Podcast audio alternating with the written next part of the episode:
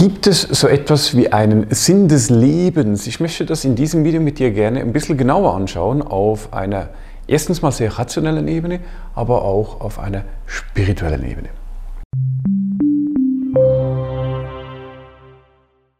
Wir Menschen tendieren ja relativ stark dazu, dass wir in allem immer wieder ein bisschen einen Sinn auch suchen. Das liegt ein bisschen im Menschsein auch begraben. Jetzt, wenn wir mal auf der rationellen Ebene bleiben, einen Sinn des Lebens heißt, dass es etwas gibt, wofür wir leben. Hm? Jetzt aufgrund der Art und Weise, wie wir beschäftigt sind im Alltag, wir sind auf der Arbeit äh, engagiert, wir haben viel um die Ohren, auch in der Freizeit und und und. Das heißt, die, oftmals fehlt die Zeit, auch ein bisschen zu reflektieren und mal zu schauen, ja, was ist denn überhaupt ein Sinn des Lebens oder was könnte das sein? Weil ob es diesen gibt oder nicht, ist ja die große Frage. Ne? Was könnte denn überhaupt ein Sinn des Lebens sein oder mein Sinn des Lebens? Gerade weil wir auch getrieben sind von Erwartungshaltungen oder von Erfahrungen, Konditionierung der Kindheit und ganz, ganz vielen weiteren Einflüssen, kann es da auch eine gewisse Art von Verschiebung geben, dass wir es unter Umständen gar nicht wahrnehmen.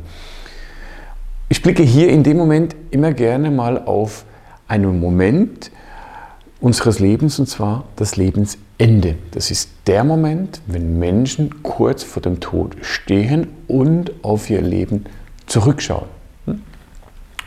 Vielleicht hast du in deiner Umgebung oder beruflich auch mit Menschen zu tun, die im Altersheim sind oder Nahtoderfahrungen beispielsweise auch schon hatten oder sonst irgendwo am Punkt sind, wo sie anfangen, über das Leben mal so ein bisschen zu reflektieren. Und das Spannende ist, wenn man mit diesen Menschen spricht und sie fragt, wenn du jetzt dein Leben nochmals leben könntest, jetzt im Alter von 85 oder 90 und du schaust so ein bisschen zurück, würdest du das Leben noch einmal genauso leben, wie du das gemacht hast, ja oder nein? Und was sind so ein bisschen die wahren Werte? Was ist das, wo du sagst, hey, das hat das Leben auch ausgemacht?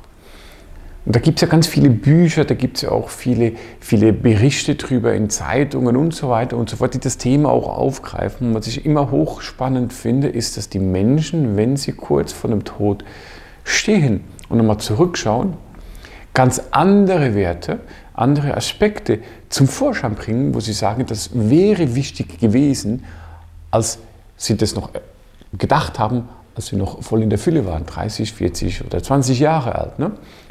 Ich habe noch nie jemanden gehört, der kurz vor seinem Ableben gesagt hat, hey, das Wichtigste im Leben ist es, dass ich eine Million Euro oder Schweizer Franken auf dem Konto habe.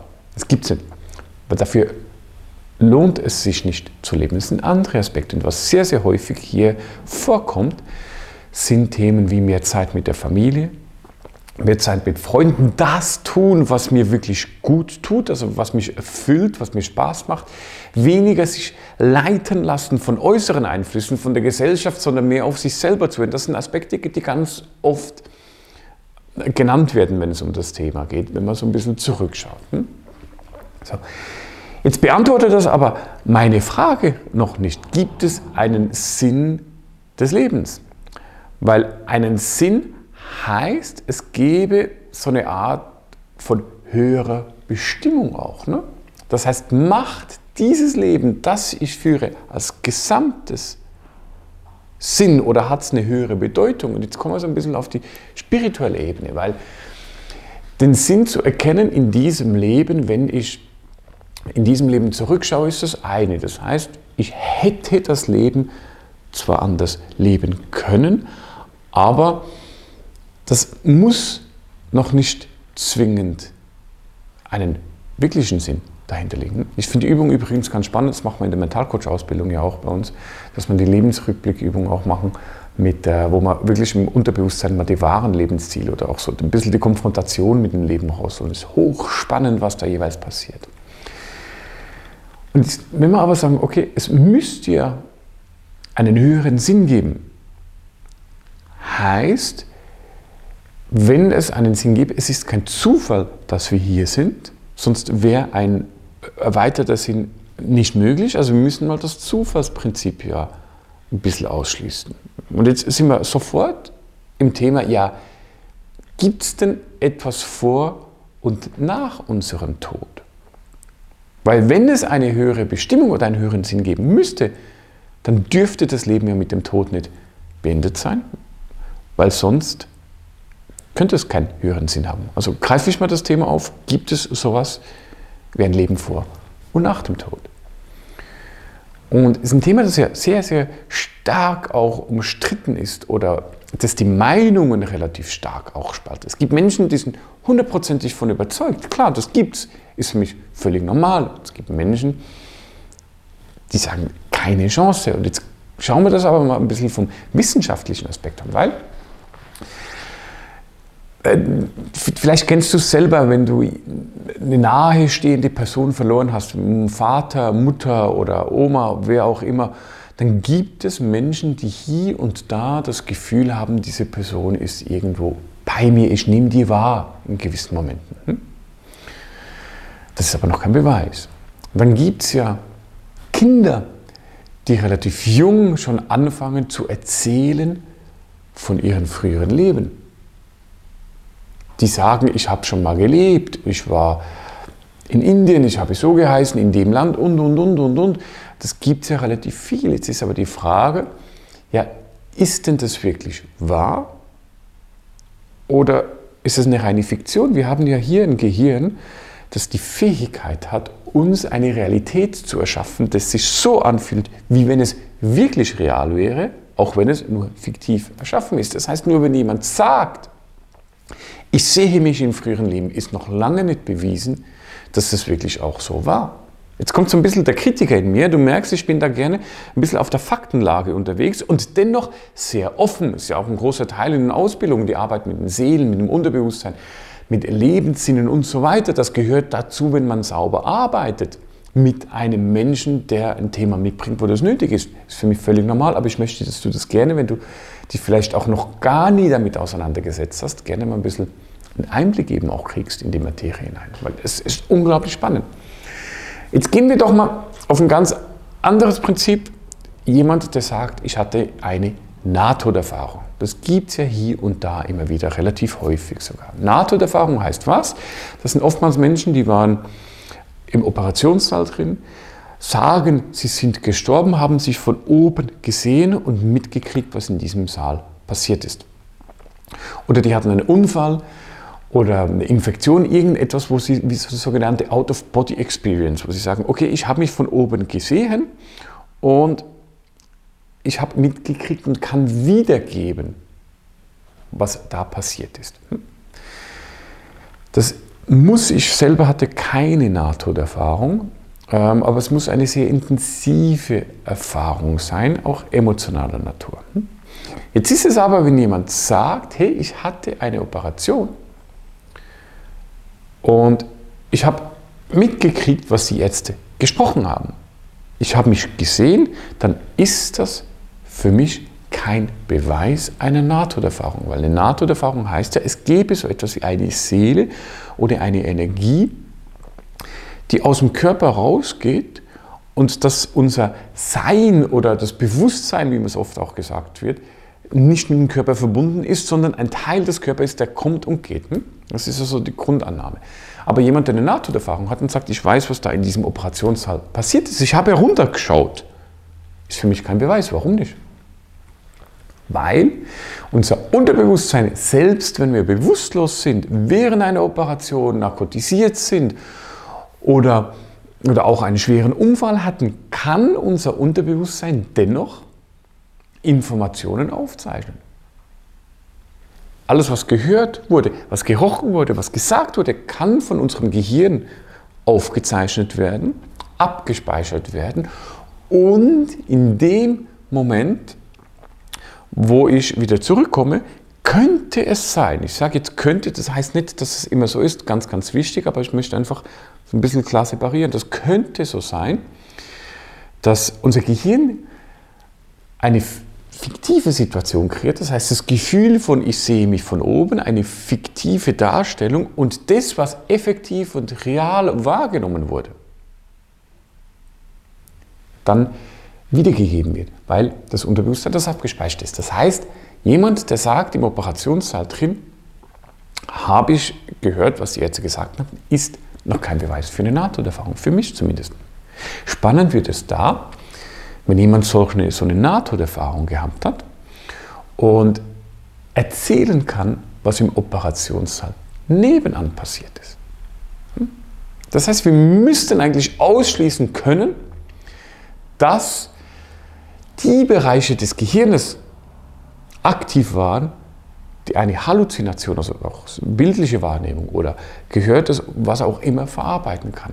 Jetzt hast du vielleicht schon mal von Alexander Eben gehört, wenn du ein bisschen in der spirituellen Szene unterwegs bist. Alexander Eben ist ein, war ein Gehirnforscher oder ist nach wie vor ein Gehirnforscher an der Harvard University und da hat das immer als, als, als Fiktion abgetan, die ganzen NATO-Erfahrungen und hat mir gesagt, das, das gibt es nicht, das kann nicht sein. Hm? Hat es selber eine Infektion, eine bakterielle Infektion, an der er fast gestorben wäre. Und äh, eine Überlebenswahrscheinlichkeit, behafte mich nicht, ich glaube von irgendwo einem Prozent. Und der hatte währenddem, dass er als tot gegelten hat, eine Nahtoderfahrung. Das Spannende war, dass sein Gehirn überwacht wurde und man konnte nachweisen, dass der Teil, der Bilder verarbeiten ist oder Emotionen im Allgemeinen verarbeitet, in seinem Gehirn, der war nicht mehr aktiv. Selbst durch Medikamente, die ihm gegeben wurden, hat es keine Halluzinationen geben können, weil genau der Teil seines Gehirns nicht mehr aktiv war. Und jetzt wird es langsam spannend. Weil als er zurückgekommen ist, hatte er Erinnerungen.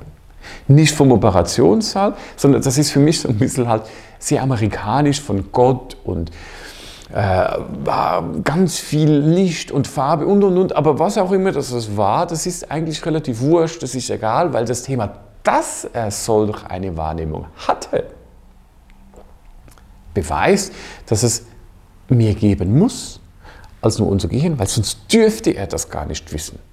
Hm? Also wenn es dich interessiert, kannst du da gerne mal Alexander eben ein bisschen nachschauen. So. Also wir haben in den Nahtoderlebnissen drin sehr wohl Erlebnisse, die wissenschaftlich mit den Erkenntnissen, die wir heute haben, nicht erklärbar sind. Es gibt ganz viel, das wird erst noch kommen. Hm? Und jetzt gehen wir doch mal, mal weiter, wenn wir sagen, okay, es muss sowas geben wie Nahtoderlebnisse. Jetzt gehen wir zum Thema frühere Leben. Kinder, die sagen, ich weiß genau, wo ich geboren wurde, ach, du warst mal mein Papa. Es gibt ja tausende von, von aufgezeichneten ähm, Erlebnissen von Kindern oder auch von Erwachsenen, die darüber erzählen, dass sie ein früheres Leben schon gehabt haben. Natürlicherweise, und dann gibt das Ganze auch noch gezielt herbeigeführt über eine sogenannte Rückführung oder Regression in frühere Leben auch genannt. Hm?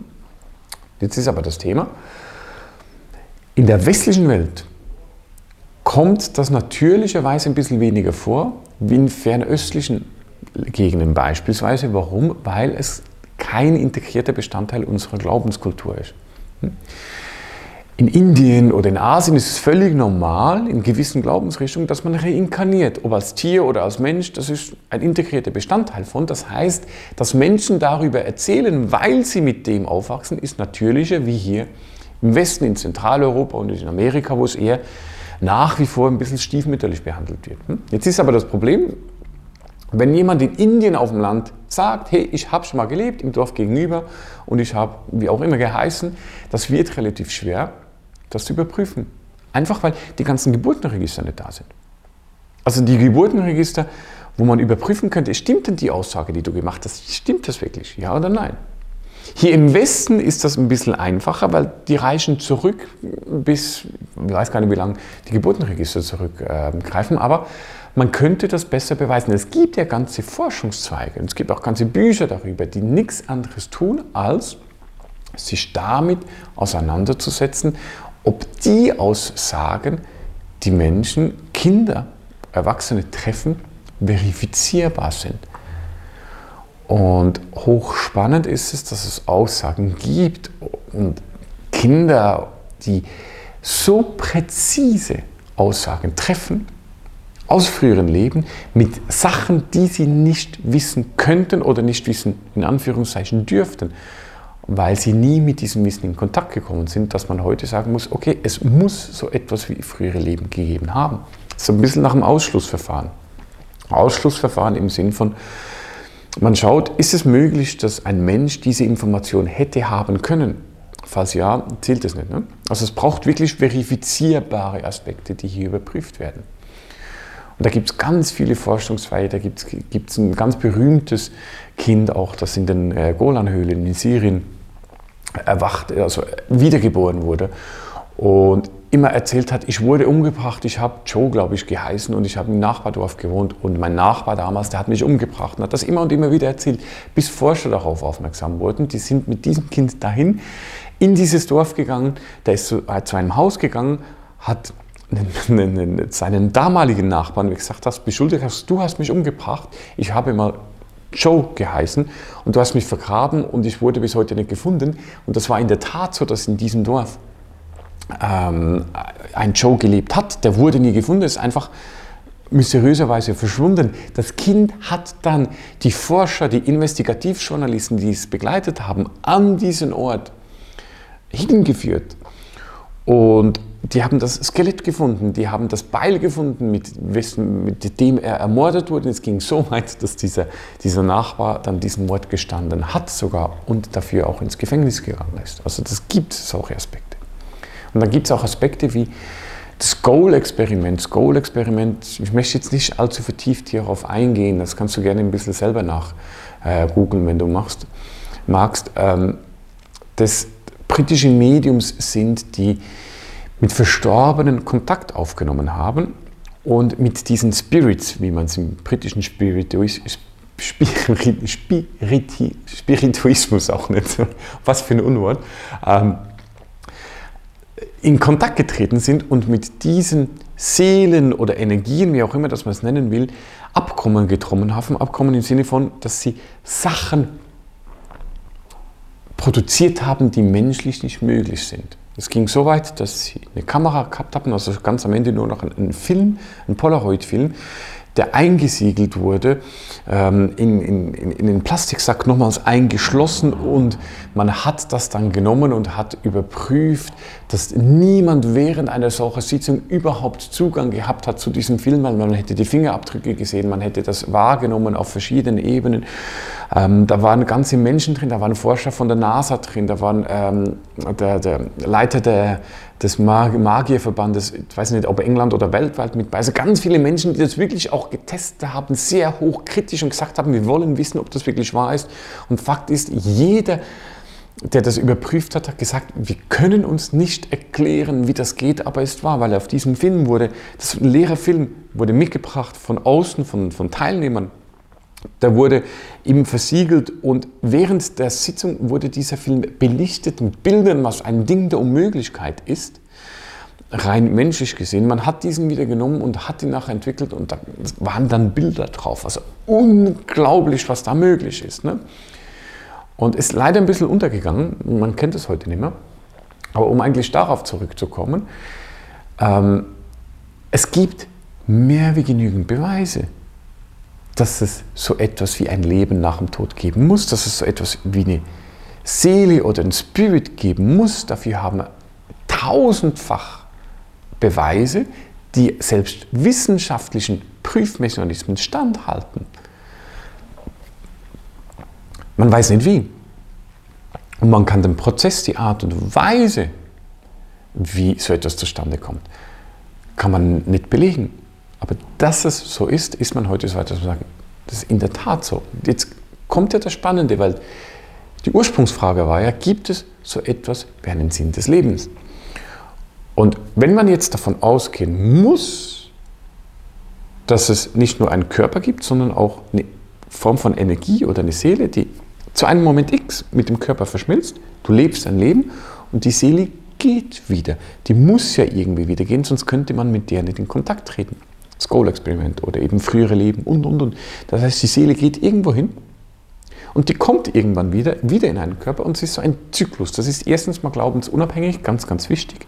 In verschiedenen Religionen gibt es ja auch diesen Zyklus, Buddhismus beispielsweise, dass du auch als Tier wieder inkarnieren kannst, die Wiederauferstehung und, und, und. Also gibt ja ganz viele Aspekte auch. Ne? Ähm, und wenn man jetzt sagt, okay, wenn du jetzt zu dem Schluss langsam kommst und sagst, es müsste eigentlich so etwas geben, dann ist ja die einzige Frage, die bleibt, ja, wenn ich ja aus dem Körper rausgehe und gehe irgendwo hin und komme wieder. Ist denn dieses Kommen und in ein Leben hineinkommen, ein Inkarnieren, wie man es auch sagt, ist es zufällig? Ja oder nein? Also wenn es eine höhere Macht gibt, die wir heute noch schwer greifen können, die so intelligent ist, dass sie auf einer anderen Ebene überleben kann, wie wir uns das vorstellen können, ist dann diese Energie, bleiben wir mal beim Thema Seele, so zufällig, dass man sagt, okay,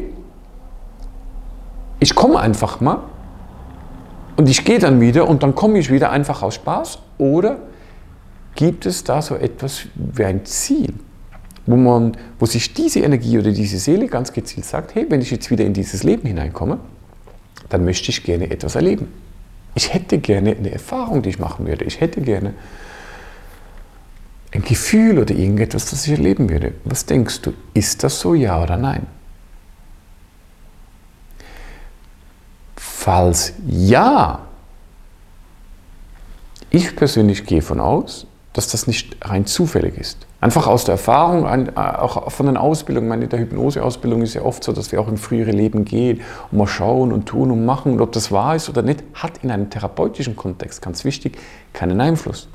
Sondern es geht darum, ein Problem oder eine Emotion zu lösen. Aber wenn wir jetzt mal schauen, ist das denn wahr, müssen wir ja wissenschaftlich eigentlich sagen, ja. Und ich gehe davon aus, dass es nicht rein zufällig ist, sondern dass wir, bevor wir auf diese Welt kommen, irgendetwas erleben möchten oder eine Aufgabe haben, die wir gerne ausführen möchten.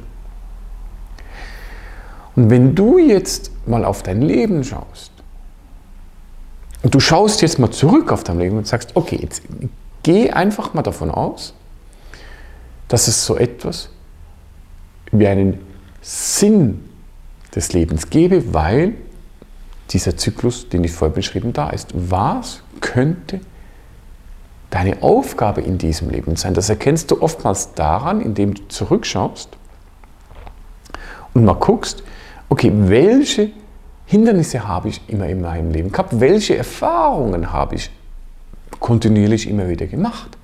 Was ist das, wenn du zurückschaust auf die Vergangenheit, das am meisten hervorsticht? Es gibt meistens so eine ähm, so, so einen roten Faden oder so eine Art von Verbindung mit etwas, wo sich über ganz viele verschiedene Situationen immer wieder zeigt. Weil wenn es so etwas wie einen höheren Sinn gibt, dann wirst du so lange mit dem konfrontiert, bis du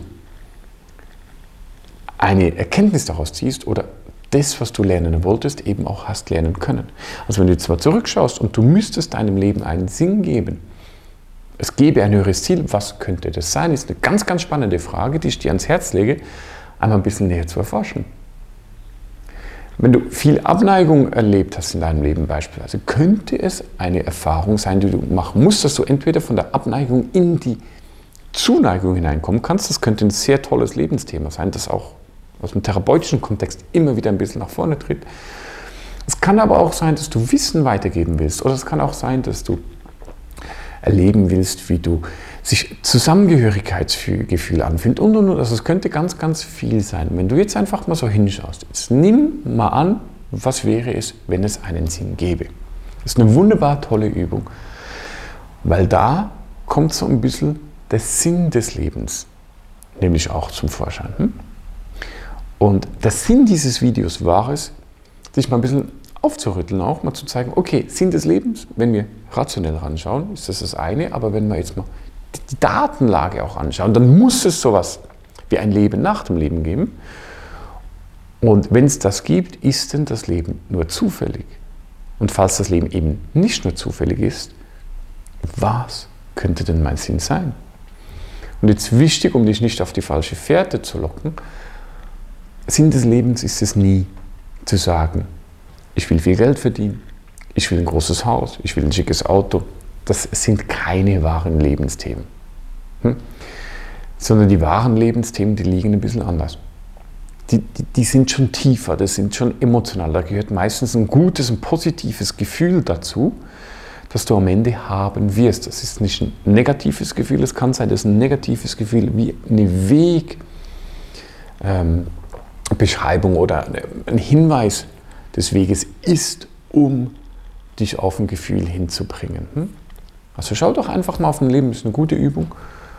Und wenn du hierzu Fragen hast oder gerne deinen, deine Erkenntnis teilen möchtest, so kommentiere doch dieses Video oder diesen Podcast, je nachdem, wo du das hörst, und gib uns Hinweis, damit, wir, damit du das auch mit den anderen Menschen ein bisschen teilen kannst. Ich wünsche dir ganz viel Spaß dabei und ich freue mich, dich bald wieder mit dabei zu haben.